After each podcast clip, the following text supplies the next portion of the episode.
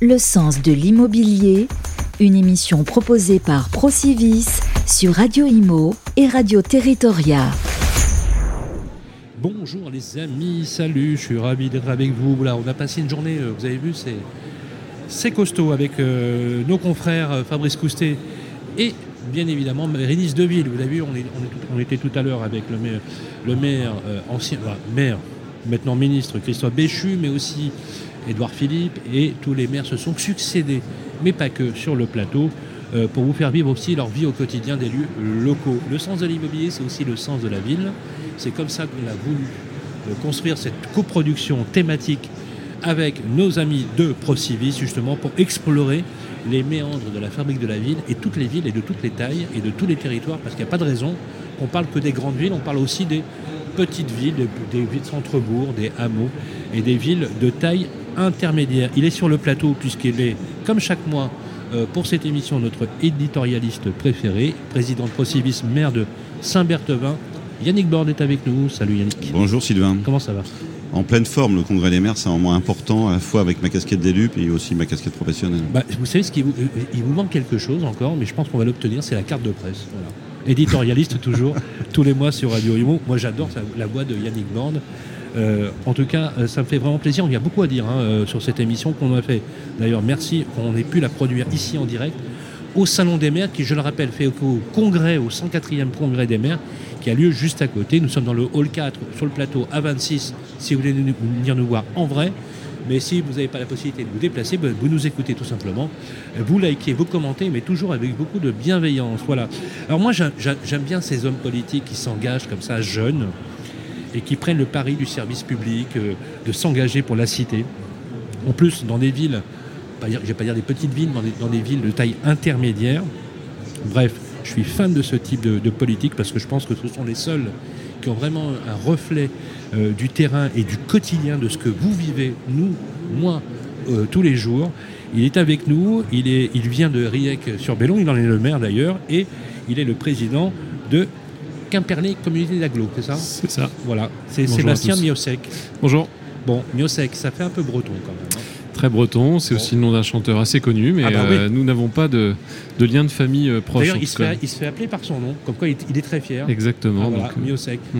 Mais il n'y a pas de lien de parenté. non, non, mais euh, mieux c'est un nom de un nom du Finistère. Bon, par contre, il est bien breton celui-là. Oui, 100% pur beurre. Comme Comment moi. ça Du beurre salé ou du Du beurre salé, forcément, beurre- du vrai, ah, quoi. bah, ah oui, bah oui. Bon, alors, euh, je suis ravi de vous voir tous les deux parce que vous incarnez vraiment pas. Yannick a l'habitude, parce que je le dis euh, souvent, mais pour moi, vous incarnez euh, ce que doit être le politique dans l'urbanité, dans la citoyenneté et dans parfois euh, un système de gouvernance politique dont on, on, on pense, à tort, hein, je dis bien à tort, qu'il est permanent, que la démocratie est acquise, que c'est bon, on peut s'installer. Non, non, non, non, c'est un combat de tous les jours. C'est une guerre au quotidien pour préserver la laïcité, pour préserver notre équilibre républicain.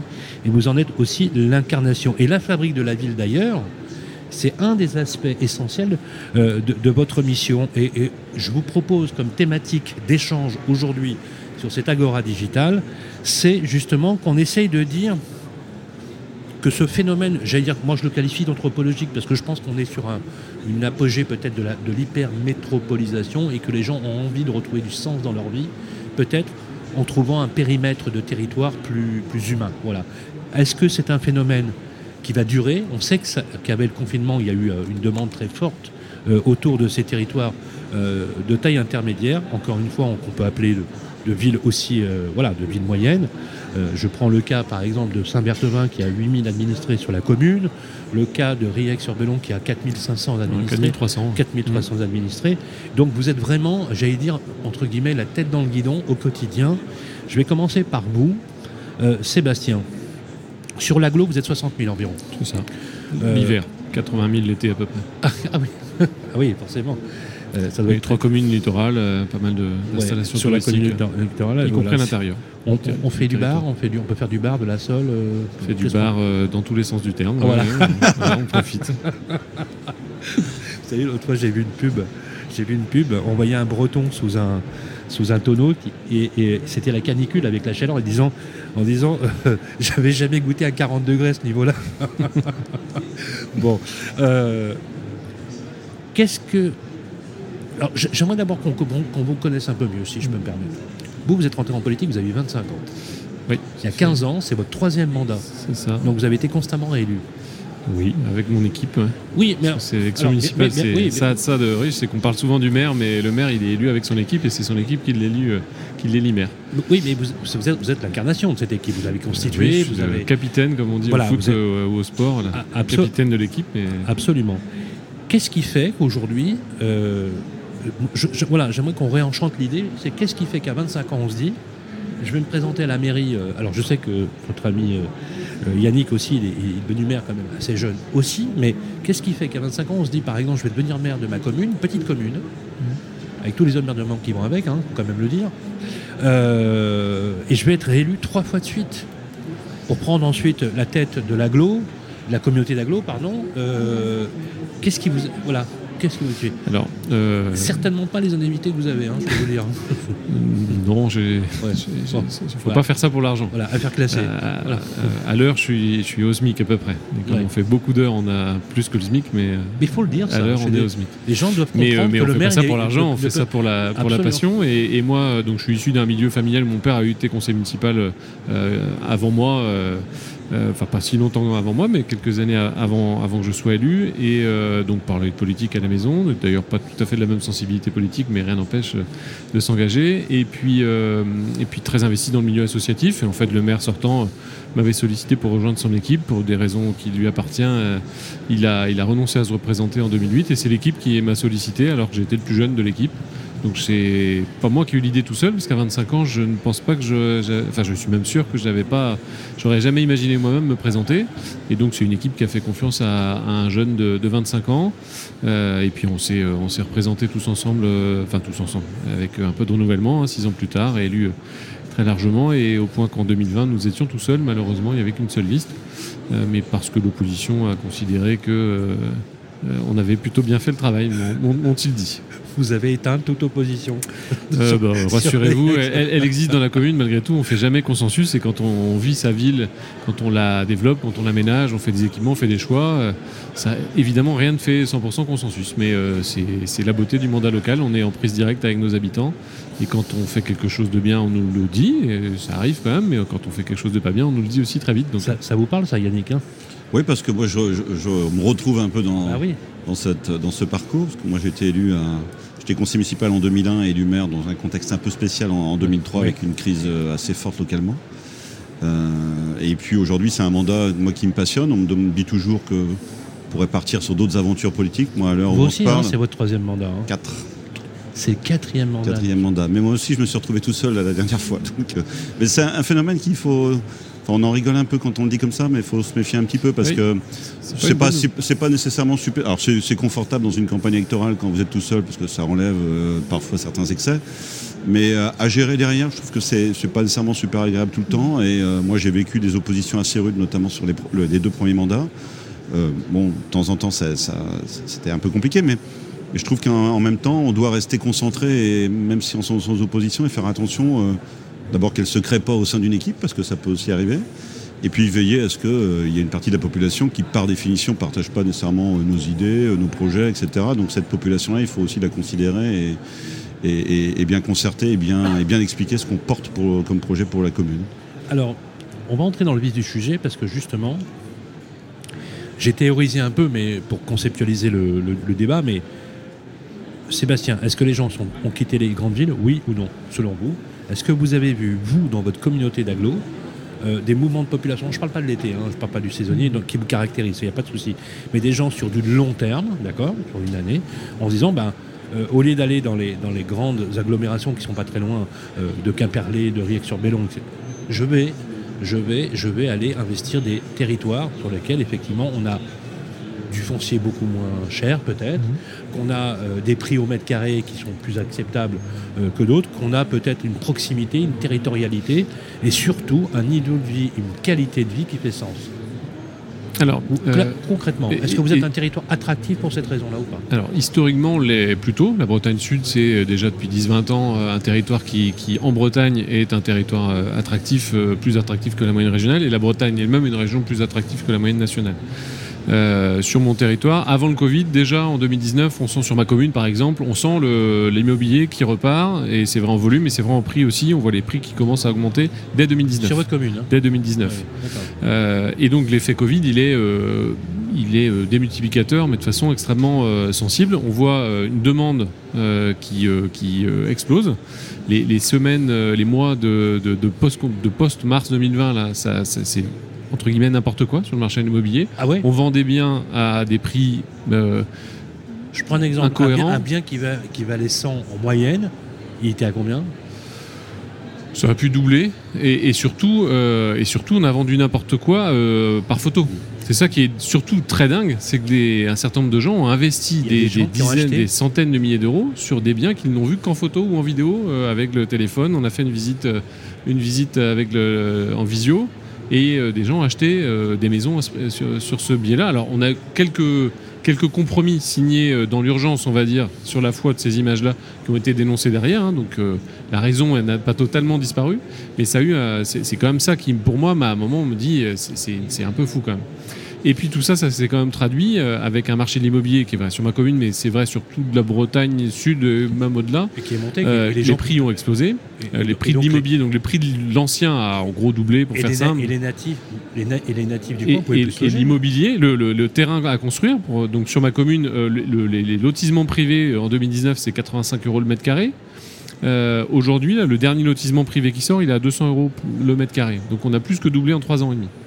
Euh, et le, le lotissement communal, on avait fait un lotissement communal juste avant le Covid, on était à 75 euros. Donc euh, on voit qu'on a quasiment triplé entre le lotissement communal de 2019 et qui est en train de finir de se construire et le dernier lotissement privé aujourd'hui à 200. Le, le lotissement privé, le- un, un lotissement privé l'année dernière, il était à 130, 140. Donc on voit que Et vous arrivez tous les ans, à- là, on prend plus de 50%, ce qui est évidemment euh, un impact euh, majeur sur la- l'accessibilité à l'immobilier des gens du territoire, notamment des plus jeunes. Et qu'est-ce qu'ils vous disent alors euh, Monsieur le maire, j'arrive pas à me loger. Eh bien évidemment, ouais. et c'était déjà, c'est déjà le cas. Moi, ça fait 15 ans que je suis maire. De- Depuis 15 ans, on voit la, la- la tension qui monte. Donc, euh, ça, ça nécessite que nous, acteurs publics, on, on travaille vraiment sur l'habitat. Donc, le lotissement communal, c'était une réponse. Euh, le PLU Ah communal oui. qu'on a fait en Oui. 2013, le PLUI qu'on est en train de faire à l'échelle de l'aglo et qui va être approuvé, applicable en début d'année 2023. Mm. C'est aussi une réponse pour, euh, puisqu'on on- on essaye de mieux cibler les, les zones euh, de développement de l'habitat, notamment sur les secteurs où on va porter des opérations publiques pour maîtriser le foncier, maîtriser les opérations. Ça ne veut pas dire qu'on va construire 100% de logements publics, mais au moins on a la main euh, sur le foncier autant que possible euh, pour que les opérations qui sortent euh, répondent de façon plus raisonnable aux, aux besoins du territoire qui est pour partie de répondre à l'accueil euh, des, des- des- des- des gens du territoire, Ouais. mais on est étant un territoire oui, attractif, c'est aussi pour attirer les Combien gens vous de avez gagné l'extérieur. d'habitants euh, si, on, si on fait une courbe Alors, sur ma les trois dernières années? Oh, c'est dur à dire, c'est dur à dire parce que. euh, Mais est-ce que vous le- gagnez des habitants Oui, oui. Alors le recensement, il y a, y y en, en 10 ans, on a pris 300 habitants, à peu près. On était à, tout juste au-dessus de 4000 et on est, on est arrivé à plus de 4003. C'est ca- Quasiment 10%. Voilà, quasiment 10%. en- Mais, mais ce qui est pas. euh, euh, c'est pas ça qui est. euh, comment dire On n'a pas l'impression d'une ville qui grandit comme un champignon. Et tant mieux, d'ailleurs. Nous, on veut pas. On, est, vraiment très prudent là-dessus. Euh, et puis ce qui est compliqué aussi, enfin un des éléments aussi du confinement, c'est que nos résidences secondaires, on, a vu le- les habitants de nos résidences secondaires, moi dans ma commune j'ai autour de 15% de résidences secondaires, on a vu aussi un certain nombre de nos habitants secondaires venir plus souvent, voire venir à demeure aussi sur nos territoires. Oui, Et- de- et- devenir ce qu'on appelle les résidences semi-principales. C'est une, des réalités, oui. Ouais. qu'on voit des gens qui Le sont mot- euh, le- aussi grâce au, à l'accès au numérique, au télétravail, qui fait que Est-ce que on vous profite arrivez davantage. euh, Est-ce que vous arrivez, très franchement, est-ce que vous avez encore les leviers? Je poserai la même question à Yannick. Est-ce que vous avez encore des leviers, des, le- des leviers euh, pour endiguer, je dis bien pour endiguer, cette inflation foncière? Non. Et essayer de faire en sorte que les natifs, hein, si je peux dire les choses comme Mmh. ça, euh, C'est parce que c'est c'est terrible de voir les jeunes quitter la ville parce qu'ils ne trouvent pas à se loger. Être terrible. Euh, euh, est-ce qu'on voilà, est-ce qu'il y a des moyens Est-ce que vous disposez de leviers Alors l'arme fatale, c'est quoi euh, C'est la préemption. Bah, c'est la préemption pour empêcher un projet de se faire, mais c'est pas ça nécessairement qui va corriger le marché. Aujourd'hui, on a un marché du logement euh, qui, qui est en phase haussière depuis euh, quand même pas mal de temps. Le Covid est venu perturber, percuter pas mal de choses, et on en a déjà parlé ensemble, Sylvain, mais nous, ce que, nous euh, si je prends plutôt mon engagement professionnel, la, la question du logement aujourd'hui, elle a été percutée avec le Covid, notamment sur la question du où. C'est-à-dire que on a une grande façade ouest qui va globalement de Cherbourg à Biarritz. hein. On peut prendre quasiment toute la façade ouest avec une épaisseur dans le territoire plus ou moins Façade, importante. façade atlantique. quoi. Façade atlantique, voilà, Ouais. qui aujourd'hui euh, sub- à la fois un phénomène d'attractivité de population, à l'avantage par rapport à d'autres territoires d'être quand même sur du développement économique, parce qu'il ne faut pas oublier quand même que derrière il y a aussi cette question-là. Il ne faut pas non plus les déserts, les déserts économiques qui vont pas fonctionner pareil que les territoires dynamiques. Et, Ah oui, oui. euh, la Bretagne, euh, comme la région Pays de la Loire où moi je, moi je suis, on a la chance d'être sur des territoires, mais on peut prendre l'Aquitaine aussi, Nouvelle-Aquitaine, Ah sur oui. des territoires qui sont quand même sur des dynamiques économiques assez, assez fortes, alors avec euh, des emplois aussi euh, assez structurés, hein, l'industrie, euh, pas nécessairement des salaires non plus toujours très élevés. Voilà. Donc on a ce phénomène-là euh, et on a cette dynamique-là. Donc la question du logement sur le Covid, il y a eu plusieurs phénomènes. Il y a eu euh, le 15 mars et les 15, le 15 mars 2020 et les semaines qui, euh, qui suivaient où on pensait que tout le monde allait fuir euh, les grandes métropoles. Nous, le réseau, on n'y a pas cru. L'exode urbain n'a pas eu lieu. On est d'accord. Non, il n'a pas eu lieu. Et puis il faut arrêter aussi, je pense. Alors la question des résidences secondaires est une vraie question, mais en même temps, le pourcentage de personnes qui ont les moyens aujourd'hui de détenir une résidence secondaire, il faut relativiser aussi. Ouais. Donc ça, perturbe la- le, le marché immobilier des littoraux, du littoral, mais c'est c'est pas ça qui va faire une politique et c'est pas ça qui va faire corriger les choses. Aujourd'hui, c'est comment est-ce qu'on arrive à faire en sorte que la classe moyenne, qui depuis 5 ans a été un petit peu malmenée, entre guillemets, C'est moins qu'on euh, et arrive demain à euh, se financer pour accéder à la propriété. Cette classe moyenne qui, pour une partie, peut être dans le logée actuellement dans le logement social ou dans le logement privé qui a une vocation sociale dans beaucoup de cas, euh, qui, euh, qui a besoin de- de- des couples qui sont peut-être dans des situations de logement avec des familles sur lesquelles il faut un peu s'émanciper. Voilà, donc on a un sujet au travers. Comment est-ce qu'on arrive à resolvabiliser la classe moyenne? Parce qu'en fin de compte, qu'est-ce qui s'est passé sur ces 4-5 dernières années avec la croissance de prix? On a à la fois eu une croissance de prix et on a eu euh, des taux d'intérêt relativement bas. Sauf qu'on a cramé le pouvoir d'achat euh, qui, était généré par des taux d'intérêt très bas par la hausse des prix. Aujourd'hui, on a le phénomène qui fait que les prix sont élevés et on a une augmentation des taux d'intérêt. Donc, euh, on arrive Double peine. donc on arrive dans un moment où c'est un peu, un peu coincé, avec euh, d'autres phénomènes. Je pense notamment à la décision qui avait été prise au tout début du premier quinquennat d'Emmanuel Macron sur euh, la suppression de l'appel accession. Euh, voilà, sur la, recommandation du, Haut Conseil de la stabilité financière. Voilà. Donc on a, on, on a un moment qui n'est pas facile. Et euh, puisqu'on a l'occasion d'être assez régulièrement sur ce plateau, pendant très longtemps, on a parlé de la crise de l'offre, de la crise de l'offre, de la crise de Très, l'offre. ju- très juste. Et là, depuis deux mois, on peut parler de la crise de l'offre et de la crise de la demande, parce qu'on a tous, tous les opérateurs en maison individuelle, en promotion immobilière, euh, peut-être encore un petit peu moins sur la partie du parc existant de la transaction immobilière, on a une vraie, vraie chute Les de la, chi- de la les chi- demande. Les chiffres du, té- du- du dernier trimestre, Ils sont très, très spectaculaires. c'est, vous les avez vus? Moins 40 On est à moins, moins 29%. Je pense qu'on va être à plus que ça, parce que Alors, moins 29% avec le, un, un solde résiduel de stock que vous avez d'ailleurs, Ouais. pour certains dans le, dans le, aussi encore dans le réseau. Mais on prévoit, oui, on prévoit Ouais, plus de 40%. C'est-à-dire que c'est un choc systémique. C'est gravissime parce que, comme vous le savez, Yannick et vous, Sébastien, quand la promotion immobilière s'arrête, on a un métier de- des métiers de la construction qui s'arrêtent aussi. Oui, et puis euh, je ne sais pas comment c'est dans, dans le Finistère Sud, mais euh, je pense que c'est à peu près partout pareil. Dans nos villes aujourd'hui, euh, pour maintenir la population, il faut construire. C'est-à-dire qu'il y a la décohabitation, il y a le Ah, couple de personnes vrai, âgées. ça c'est votre credo. Systématiquement, ah oui, vous le dites. non mais Vous je le dites- dis parce que moi je, Vous dites à vos collègues, si- je- à chaque fois que vous allez sur le plateau, vous avez dit si vous voulez vous développer, vous gérez votre ville, vous devez construire c'est une nécessité. il y a deux phénomènes pour moi sur lesquels il faut, enfin, sur lesquels je pense qu'ils sont des phénomènes durs. C'est un, si on veut maintenir la population d'une commune, il faut construire. Le phénomène de décohabitation, euh, il est structurel. C'est le couple de personnes âgées avec un qui décède, donc celui qui reste tout seul dans le logement, c'est la séparation, c'est voilà, les, les, les jeunes couples, etc. Ça, ça c'est un vrai phénomène qui est qui, qui est- D'ampleur, hein, c'est quelque chose qui est, Oui, qui est devenu. une- et moi, quand j'en discute avec un certain nombre de maires, on, on dit que ça a doublé la demande sur, sur les 40 dernières années. Ouais, mais moi, Saint-Berthevin, en 2006, j'ai fait l'étude de façon assez fine. J'avais 2200 résidences principales à l'époque. Il me faut 40 logements pour maintenir la C'est ce que population. vous avez dit. ouais, Toujours ce chiffre-là. euh, voilà. Donc ça, c'est vraiment un phénomène euh, qui, qui est incompressible. Et le deuxième phénomène auquel moi je crois beaucoup, parce que j'ai J'étais pendant trois mandats vice-président de Laval Agglomération en charge de l'emploi et du développement économique. J'ai présidé pendant 12 ans l'agence de développement économique. C'est que je suis surpris de certains maires qui ont des propos à la fois de volonté forte de développement économique et beaucoup moins d'ambition sur la question du logement. Or, les deux sont liés. Sur nos territoires, enfin je suppose que dans le sud Finistère c'est pareil, dans nos territoires on a du mal à recruter. Quand les entreprises arrivent à recruter, les gens qui arrivent ils ont du mal à se loger. Donc à un moment donné, on voit bien qu'il y a une connexion entre les deux. Et donc vraiment, c'est les, deux sujets sur lesquels nous, on essaie de combattre les, postures un peu de temps en temps qui, existent sur ce secteur-là. Alors, je voudrais que vous réagissiez là-dessus, parce que, euh, Yannick Borde, vous avez la particularité, il a la particularité de présider aujourd'hui le seul réseau coopératif de promotion immobilière, mais pas que. Vous êtes sur plein de lignes métiers. métier. Je trouve ça extrêmement intéressant sur la fabrique du territoire. Donc il a une expertise là-dessus. Le, fait, par exemple, d'allier, ce qui n'est pas toujours évident chez les maires, le logement et l'emploi, l'emploi et le logement. Comment vous, sur votre commune et sur l'aglo, vous gérez cette problématique? Est-ce que vous êtes confronté au même défi? Combien il faut de logements neufs à Riec-sur-Bellon et sur l'aglo pour pouvoir maintenir une population.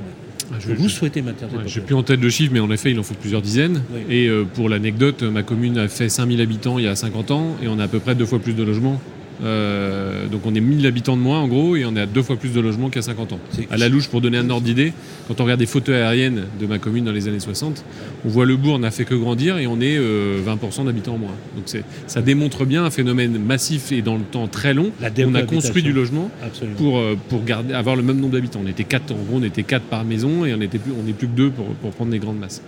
Euh, et en plus, on ajoute à ça sur les secteurs littoraux, c'est le, phénomène de résidence secondaire, qui n'existait que très marginalement il y a 50 ans et qui a explosé dans les années 80-90. Même si ça, ça stabilise, hein, nous on, a, on, a flirté avec les, on flirtait avec les 20 dans les années 90-2000 et on est plutôt entre 15 et 17 aujourd'hui. Euh, et puis sur le phénomène de résidence secondaire aussi, euh, en, Bretagne, j'ai plus en tête exactement le chiffre, mais je crois que plus de la moitié des résidences secondaires de Bretagne sont propriétés de Bretons. C'est-à-dire que les premiers à avoir des résidences secondaires, c'est pas les Parisiens ou les Lyonnais euh, chez nous ou les Nantais. c'est les Bretons en Bretagne, euh, à certains points de vue en tout cas, et moi je trouve, mais, euh, mais c'est d'abord des, résidences de secondaires de proximité d'une certaine façon. Des métropolitains qui ont une maison à la campagne, mais, aussi des, gens de l'intérieur qui ont des, gens, des, maisons sur les Bretagne ou des Bretons de la diaspora, si je peux dire les choses. Non, non, des Bretons de Bretagne. Ah, oui. C'est ah des, des, Rennais qui ont une maison de, ah vacances, une maison secondaire à, à, je sais pas moi, à, Saint-Cas ou à Cancale, qui viennent de leur maison de week-end. Et c'est massif. Alors, j'ai plus le chiffre euh, exactement en tête, mais c'est, je crois que c'est plus de la moitié. Donc, c'est massif et c'est important. Et quand on a aussi, euh, là, notre agence d'Urba de, de, Lorient, euh, qui, qui, est aussi sur Quimperlé, après le confinement, on a fait une étude des nouveaux habitants qui sont arrivés. en fait, la, part de franciliens, elle est extrêmement marginale. C'est de l'ordre de 10 à 20% de franciliens. Et les premiers, la première population qui est venue s'installer chez nous post-confinement, c'est plutôt des, des urbains des métropoles du Grand Ouest, des Rennais, des Nantais essentiellement qui sont venus euh, acheter euh, de, l'habitat à la campagne, comptant notamment sur le télétravail, pour faire euh, un ou deux jours à Nantes ou à Rennes et venir passer le reste de la semaine au, bord au bord du littoral. Est-ce que la justement, alors c'est intéressant, parce que vous, finalement, vous êtes sur les mêmes phénomènes dire, d'anthropologie urbaine, c'est-à-dire qu'on voit des populations qui veulent rester dans ces territoires et vous avez nécessité de construire, en tenant compte effectivement des nouvelles structures de cellules familiales, foyers monoparentaux. alors, mmh qui ont explosé dans les, je prends par exemple euh, sur Paris, euh, on a euh, un mariage, un divorce sur deux mariages. Quoi. Mmh. c'est un phénomène absolument phénoménal. D'ailleurs, vous savez quelle est la plus grande cause de divorce en France? Vous savez? Tu vas nous le dire, je pense. C'est le mariage. Merci. voilà, mais tu sais, de temps en temps, ça, ça nous prend. Yannick, la, solution pour à la fois endiguer l'inflation. Alors, est-ce que l'inflation foncière est une fatalité, compte tenu notamment des nouveaux éléments? Et là, je voudrais que vous réagissiez en tant que maire de ville. On vous dit, Sébastien, on fait du ZAN, donc on fait du zéro artificialisation nette. On est d'accord là-dessus? À terme. Pas encore aujourd'hui. Oui, voilà. Mais, mais c'est la destination à très court terme voilà. sur une échelle de temps du, foncier. Et d'ailleurs, et d'ailleurs, je précise que, bien évidemment, quand les gens entendent zéro artificialisation nette, on retient que le zéro. Il faut dire que c'est pas mm. zéro non plus. Non, soyons, ne soyons pas injustes. Mais quand même, c'est une contrainte qui, vous est euh, imposée dans le cadre de votre, euh, de votre territoire. Vous avez ensuite, et tu, l'expliques très bien, c'est l'explosion de la cellule familiale, des foyers monoparentaux, de la demande de logement, de la décohabitation qui, qui, amène un flux de population qui a envie de et qui a besoin de se loger. Ensuite, on a la notion de relation entre l'emploi et l'économie. En toile de fond, on vous a supprimé la taxe d'habitation. On vous a ôté des leviers fiscaux avec lesquels vous pouviez générer des ressources, des leviers infrastructurels pour gérer l'aménagement de votre territoire, les voies publiques, enfin voilà, les crèches, les trucs. On ne va pas revenir sur les trucs. Dès que vous allez pouvoir acquérir des habitants nouveaux, il vous faut construire des infrastructures. On est d'accord là-dessus. Moi, j'ai envie de vous poser cette question avec ces contraintes qui sont pour moi opposées, plus des dotations qui ont fondu comme neige au soleil. Je prends les propos de Jean-Philippe Dugoin-Clément, vice-président de la région Île-de-France. On est à l'os. Je prends son, cas. Alors, on a quand même vérifié. C'est très inégal. Oui. Mais c'est très inégal. Il faut, faut être très juste. Mm. Il y a eu des compensations à l'euro près, c'était le principe de la taxe d'habitation. Mais quand même, on a relevé dans certains territoires des inégalités telles que les dotations ont fondu de plus de 40%. Et ça, ça a été sourcé. D'autres, beaucoup moins, effectivement. Alors, tout le monde n'a pas les mêmes réseaux, peut-être les mêmes réseaux d'influence, je ne sais pas. On ne sait pas. Moi, je vous pose la question, messieurs, vous êtes l'incarnation de deux maires de villes moyennes, petites villes, attractives, où on a envie de, vivre. Vous êtes sur la façade atlantique, c'est génial. Moi, je trouve ça formidable, une très jolie ville. Yannick, il est à côté de Laval, donc il a aussi une métropole qui est très attirante, très attractive. Vous en bénéficiez à Saint-Berthevin. Comment vous faites, messieurs? Comment vous faites? Pour, pour gérer toutes ces contraintes opposées À part devenir schizophrène, je veux dire. euh. Alors je sais pas si on, non, on va pas devenir schizophrène sur, sur Non, la vous question êtes, vous êtes de. d'accord que là, il y a un souci. hein Oui, il y a, il y a- en tout cas, ça re-questionne plein de choses, mais moi, je suis pas euh, la loi climat et résilience. Moi, j'ai quand même envie qu'on l'applique. C'est-à-dire qu'elle va être compliquée parce qu'elle re-questionne beaucoup de choses. Alors, c'est vrai qu'il y a le gros débat autour du, du zéro artificialisation nette. Le ministre Christophe Béchu a, promis de, retravailler le sujet, de réécrire les décrets, d'a- des, précisions, de détendre un peu euh, tout le monde sur le sujet parce que les premières rédactions étaient quand même un peu particulières. Maintenant, je pense qu'on a quand même malgré tout pas trop le choix que de, s'engager dans cette ambition-là. Ça nécessite plusieurs efforts. Le premier, euh, la sortie du premier confinement a, permis la création d'un d'un dispositif sur lequel nous, le réseau ProCivis, et moi en tant que maire, j'en ai bénéficié sur un dossier, on pousse, c'est le fonds friche, c'est-à-dire la reconquête des espaces compliqués dans, les, dans toutes les villes de France et de Navarre. Il y a euh, euh, des, des- des anciens garages, Oui, oui. des anciens locaux économiques, Et etc. chez vous, ça marche, ça Bah, ça marche, en Ça tout cas, je pense qu'il faut se retrousser les manches et s'en servir. Et je, je trouve que le fonds friche a été une bonne idée. Il est sanctuarisé aujourd'hui. Alors, il va être aggloméré dans le fonds vert, là, le 1,5 milliard. Donc après, il va falloir voir comment tout ça euh, va, va- va fonctionner. Mais c'est certainement un sujet parce que si on veut pas s'étaler, à partir du moment où on dit que sur nos territoires, notamment tous les deux, il y a des besoins de population, si on veut moins s'étaler, ça veut dire qu'il va falloir densifier ou monter. Et où monter. Et là, c'est le deuxième sujet, c'est Et comment... monter, Ouais. bien, bien sûr. bien C'est sûr. et où monter parce que la, la densification, euh, ça peut être d'abord sur de l'horizontale, c'est-à-dire de la maison individuelle. Au lieu de faire des maisons sur des terrains de 600 mètres carrés, on en fait sur des terrains de 300 mètres carrés, on divise par deux la consommation foncière. Euh, voilà, mais l'exercice doit être un peu plus fin que ça, mais c'est comme ça que ça se passe. Donc c'est ce qu'on appelle un peu dans notre jargon nous les nouvelles formes urbaines, euh, voilà, les maisons, des maisons denses. On a démontré avec le réseau Procivis, on était, on avait un stand sur ce salon il y a deux ans, je crois, euh, qu'on pouvait faire sur un hectare euh, 25, euh, 25, 30 maisons individuelles. Sauf qu'on fait pas le tour avec la tondeuse, la tondeuse à gazon et le chien, quoi. Donc euh, Ah on a une autre organisation foncière. Euh, et puis le deuxième sujet, c'est la hauteur, euh, qui est un sujet qui, est, qui tend parce que les élus en ont peur, euh, les voisins en ont peur, la population se pose la question par rapport à ça. Et, donc, nous, on, pousse beaucoup sur cette question de densification. Maintenant, elle peut pas être, il faut qu'il faut la graduer, c'est-à-dire elle peut pas être pareille en Ile-de-France que dans le Finistère Sud ou chez moi. Euh, donc, euh, il y a eu quelques propos un peu maladroits d'un précédent ministre. On avait l'impression qu'il fallait faire des, immeubles de X étages euh, dans toute la France. Donc, c'est pas du tout ça. Donc, il faut la graduer. Et il faut que les deux grands, acteurs que sont un, d'un côté les collectivités locales et d'autre les opérateurs immobiliers convergent un peu sur cette partie-là et euh, rentrent dans des mécanismes de concertation qui soient assez fins. Il faut quand même avoir à l'esprit qu'aujourd'hui, on se plaint qu'on construit pas assez, mais on construit que 70% de ce que les PLU permettent de construire. Oui, Ça veut dire que déjà, on s'auto-censure. D'accord. Quand je dis auto- auto-censure, c'est à la fois nous, acteurs, puis nous, élus, si je peux me prendre mes deux casquettes, euh, parce qu'on a peur du voisin, parce qu'on a peur d'un certain nombre de choses. Donc, Sur la question, alors, voilà. Donc, moi, je pense qu'il faut, sur la faut question pas avoir peur de, ça. vous a enlevé. Moi, j'étais un, je suis un opposant farouche de la suppression de la taxe d'habitation. Alors justement. Bon, maintenant, on nous l'a compensé. Le problème des. Alors, moi, Alors, j'ai est-ce pas à me que- plaindre sur la compensation. que ah d'accord. Je me plains pas sur la On compensation. peut le dire. Vous, vous avez. Oh, moi, je le dis, j'ai pas de problème à le dire. Mon seul problème, vous moi, touchez 100, vous avez 100 compensés. pour On l'instant, c'est le cas. Euh, avec la petite dynamique qu'il y a dessus, parce que c'est aussi le cas. Et Donc, ça, finit, euh, et ça finit quand ça? Bah, le problème de la Parce que- compensation, Ouais. c'est que, On contrairement à, c'est qu'une loi de finances, qui a fait une loi de finances, une autre peut la défaire. Donc du, jour au lendemain, on peut nous dire, euh, on peut y avoir une loi de finances qui dit qu'on compense qu'à 80, qu'à 50 ou qu'on compense plus. Mais j'y crois pas trop parce que Et est-ce que vos dotations ont baissé oui, les dotations ont baissé. Combien Bah, moi, depuis, euh, depuis, parce que ça, ça démarrait avec François Hollande de mémoire, euh, de, je suis passé de, je divisais par deux et demi, je crois de mémoire. Je suis en train de calculer rapidement, mais je suis pas sûr que ça soit une mauvaise idée finalement. voilà, donc faut pas être Vous êtes extraordinaire. non, mais ça, ça nous oblige aussi euh, à, à gérer différemment, à ajuster. Je pense que la difficulté pour les élus, c'est vous vouliez dire que vous, aviez, vous étiez très bien doté? On était doté. Voilà, moi j'ai la chance d'avoir une fiscalité très dynamique sur le territoire. Ah oui, je vais être très clair. oui, ah oui, Euh, bah moi j'ai oui. 5000 emplois, Ah oui, euh, Ah oui. j'ai des bonnes bases fiscales. bah oui.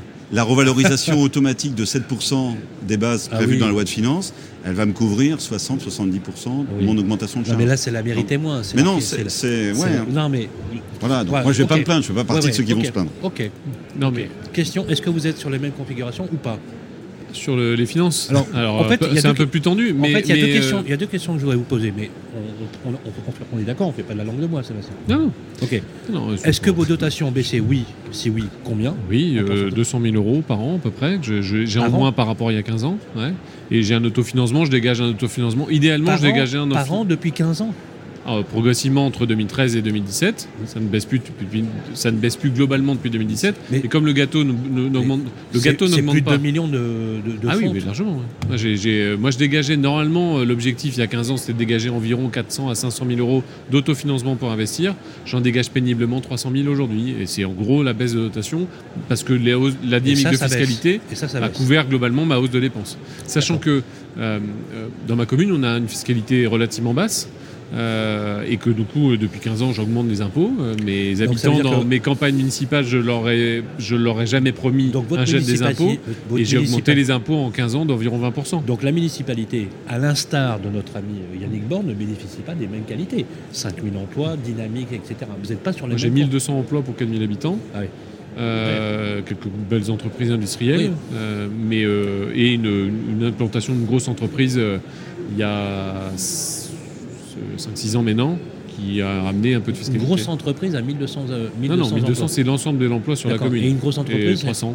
Enfin, entre. euh, non, 200 en fait. Dis donc, ça ferait mal s'ils partaient. hein.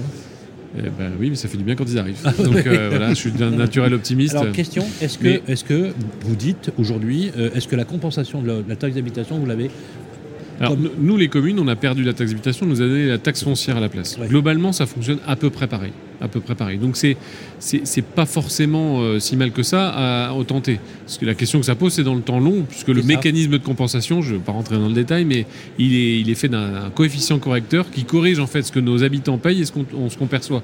Il y a des endroits où nos habitants payent plus que ce qu'on perçoit, et inversement, il y a des endroits où les habitants payent moins que ce qu'on perçoit. Les territoires où les habitants payent plus que ce que la commune perçoit, Ce qui- ce qui est un pas- jour ou l'autre, on va nous dire Ouais, ce qui est mais pas attendez, hyper mes, cohérent, ouais. mes habitants, euh, bah, c'était cohérent pour qu'on ne gagne, euh, pour qu'on ait tous le même montant avant, après. Sauf que comme la taxe d'habitation n'était pas répartie comme la taxe foncière, eh ben, il a fallu corriger tout ça. Sauf que dans le temps long, euh, si euh, les habitants d'une, si une commune considère que, bah, attendez, mes habitants ils payent 150 et moi je touche que 100. Bah, les 50 qui sont partis ailleurs, c'est pas juste. Donc, Bah dans oui. le temps long, je pense que ça tiendra difficilement. Bon, mais au tenter, on a les moyens euh, qui vont bien.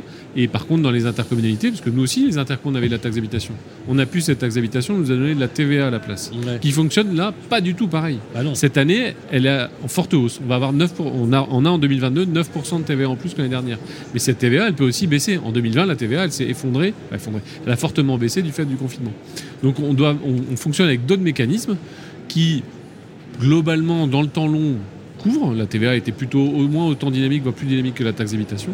Mais, euh, mais elle fait avec des grands hauts et, des grands, et potentiellement des grands bas. Donc euh, c'est une autre Mais, façon de, Et c'est des moyens sur lesquels on n'a aucune marge. Là où la taxe d'habitation, Oui. ou pour l'interco, ou la taxe foncière aujourd'hui, Mm. on peut augmenter le taux. On veut si on veut à un moment plus de services publics, on augmente le taux et on dit à nos habitants, c'est ce que je dis à mes habitants, au moment où on fait plus de services, on développe des, équipements, bah, on augmente les impôts.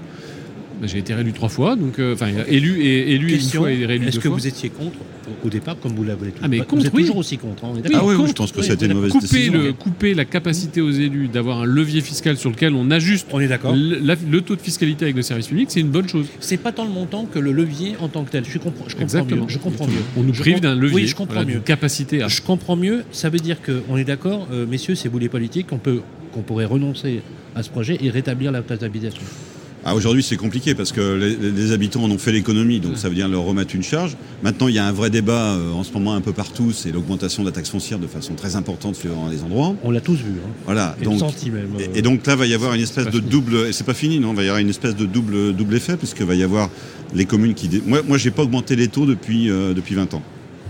Tout simplement parce que je bénéficie, 20 ans. parce que je bénéficie d'une dynamique de construction, d'arrivée d'entreprise, donc je bénéficie d'une dynamique des bases. Donc je, mais ça, il faut aussi se, se, le dire qu'il y a 35 000 communes, il y a 35 000 situations quasi différentes, donc ce qui est normal. Donc il n'y a pas de, de règle. Une, je ne sais pas si c'est c'est pas un exploit nécessairement chez moi, c'est d'autres ça pourrait l'être, mais chez moi c'est pas un exploit. J'ai une dynamique des bases. Donc à partir du moment où vous avez une dynamique des bases, il ne faut pas non plus exagérer. Vous n'avez pas besoin d'augmenter la fiscalité, les taux de fiscalité. Mais aujourd'hui, euh, le, le, problème qu'on a avec la taxe d'habitation, c'est qu'on a coupé. D'abord, la taxe, la taxe foncière, elle, elle, concerne les propriétaires et les entreprises. La taxe d'habitation, elle concerne les occupants. Les propriétaires sont ont une double lame, et puis il y a les locataires. Voilà, qui, qui, payent la taxe, qui payaient la taxe d'habitation. C'est très difficile d'imaginer aujourd'hui qu'on puisse la remettre, puisque ça veut dire remettre une charge, dans le contexte actuel en plus, sur des populations ah oui, à qui oui, on l'a non, enlevé, oui, c'est oui, impossible. ah oui, non, non, non. Donc après, c'est comment est-ce que moi, je pense qu'on n'échappera pas dans les prochaines semaines ou les prochains mois. J'aimerais que ça soit assez rapide dans ce quinquennat à un grand débat sur la fiscalité locale.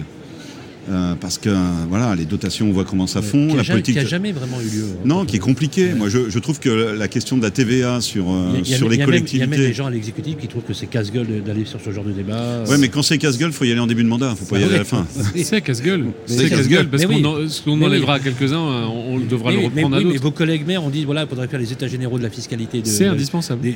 local et on a un pouvoir exécutif qui dit euh, voilà, laissez-moi. Les- Voilà. Le Parlement, euh, comme le gouvernement, euh, en effet, c'est eux qui vont prendre des coups.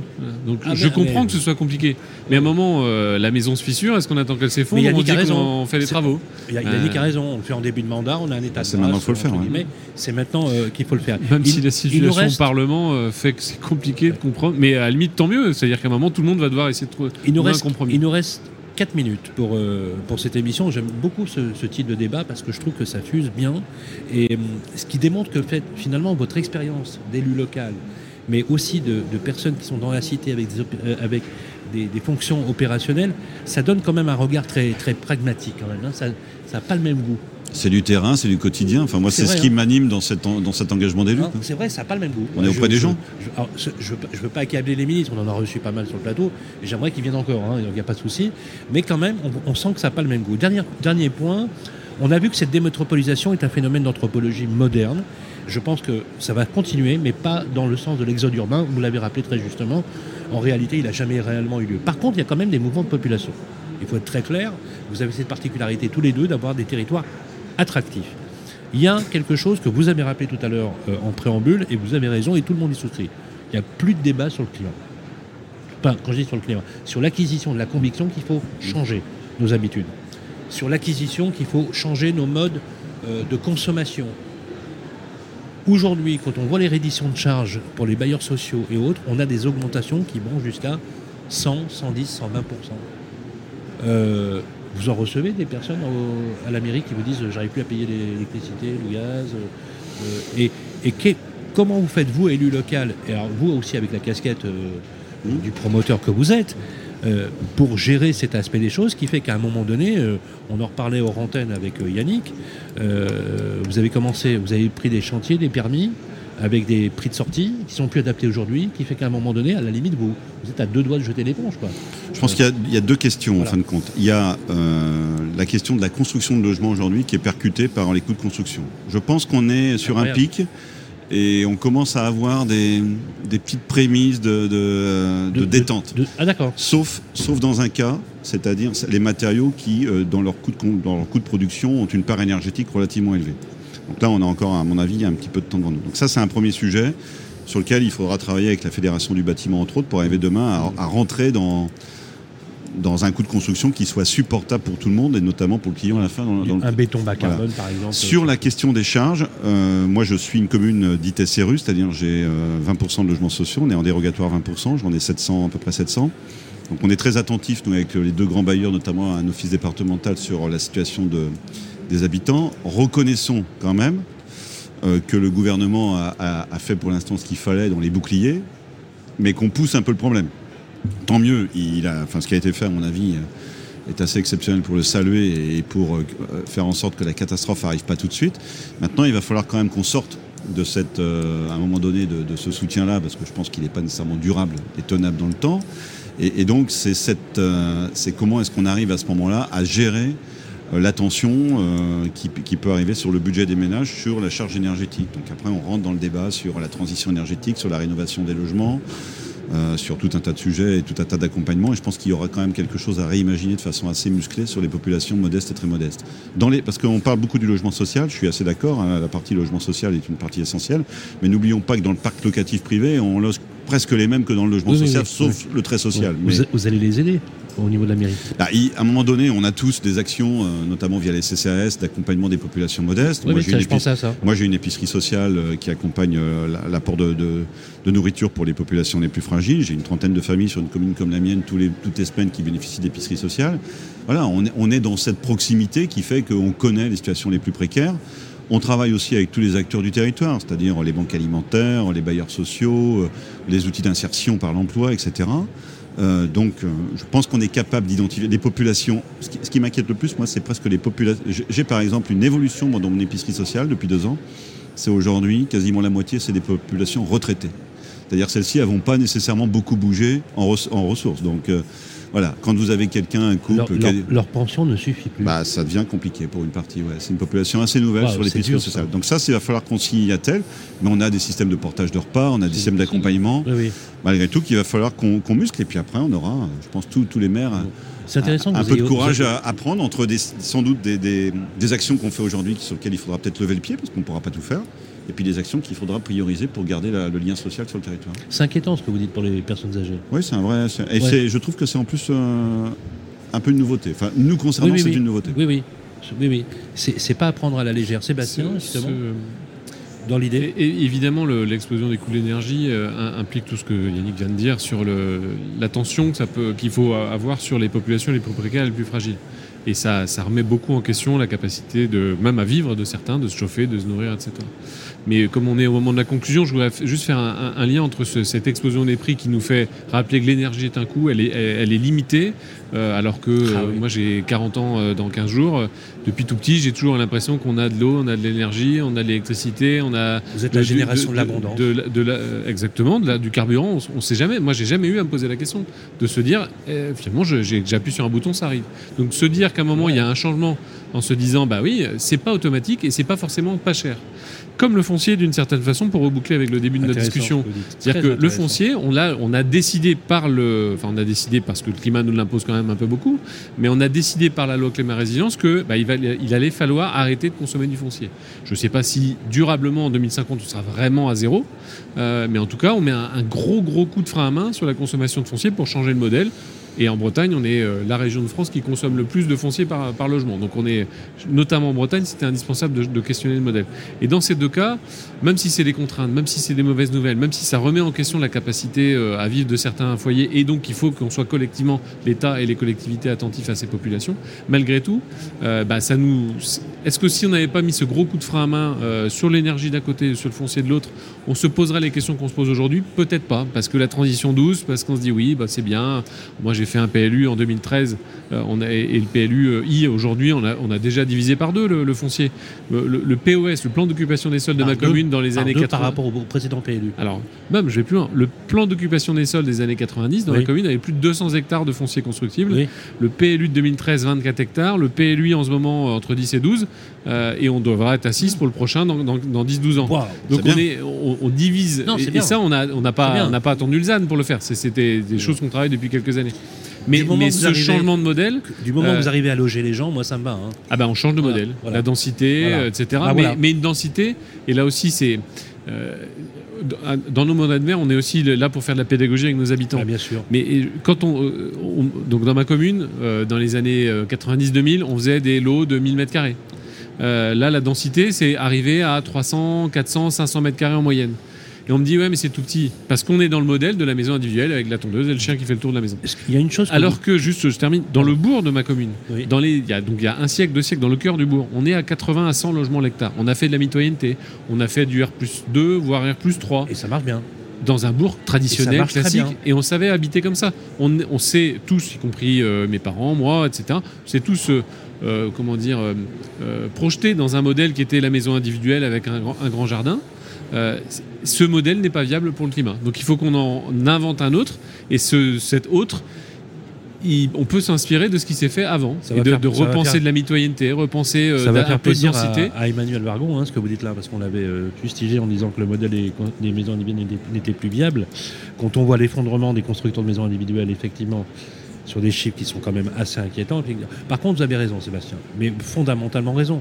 D'un point de vue planétaire, il faut qu'on réapprenne à manger peut-être moins ou mieux, à se retrancher d'une partie de l'espace, peut-être pour laisser un peu plus de, Pour le partager, de, peu plus d'espace et puis- partagé. et puis partager. Et, puis partager.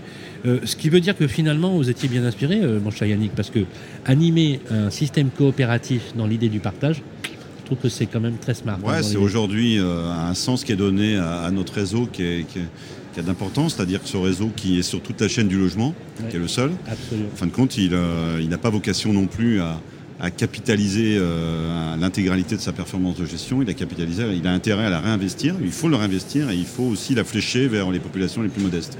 Alors voilà, et c'est ce qu'on appelle le sens de l'immobilier. J'aime beaucoup l'idée, hein, vraiment, ça me plaît beaucoup. Euh, un petit jeu pour terminer, messieurs. Un mot, un, un- un adjectif, un mot spontané. L'idée, c'est la spontanéité qui vous viendrait à l'esprit pour qualifier cet échange extrêmement riche.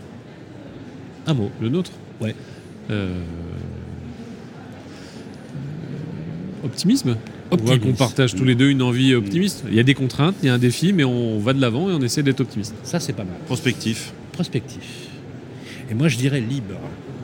Si on Très veut montrer de l'optimisme, il faut être prospectif, seul garant de la liberté. On prend, on prend la synthèse. prend. Voilà, c'était le sens de l'immobilier. Merci à, à toutes et tous ici en direct du Salon des Mers. Il est encore, temps d'y aller et de venir nous voir jusqu'à jeudi. Voilà, cette émission a été construite en partenariat avec nos amis de Procivis. Merci aux équipes de Radio Imo. Un petit clin d'œil à Claire, à Maxime, à Guillaume, à toute l'équipe qui nous permet d'être là et de porter la bonne parole, bien sûr, avec Yannick Borde, président de Procivis et maire de Saint-Berthevin. C'est toujours un plaisir de l'avoir euh, sur le plateau. Merci Yannick et on se retrouve le Merci, mois Sylvain. prochain pour un nouveau numéro du Sens de l'immobilier. Et franchement, un grand merci Sébastien Miosek. Moi j'ai un conseil à vous dire, ne changez rien s'il vous plaît.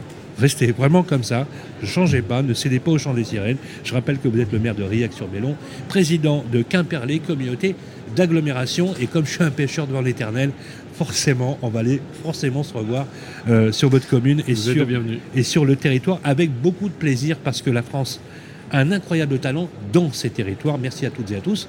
Et on se retrouve bien sûr toujours sur Radio Imo et sur Radio Territorial. Le sens de l'immobilier, une émission proposée par Procivis, à retrouver sur les sites de Radio Imo et Radio Territoria.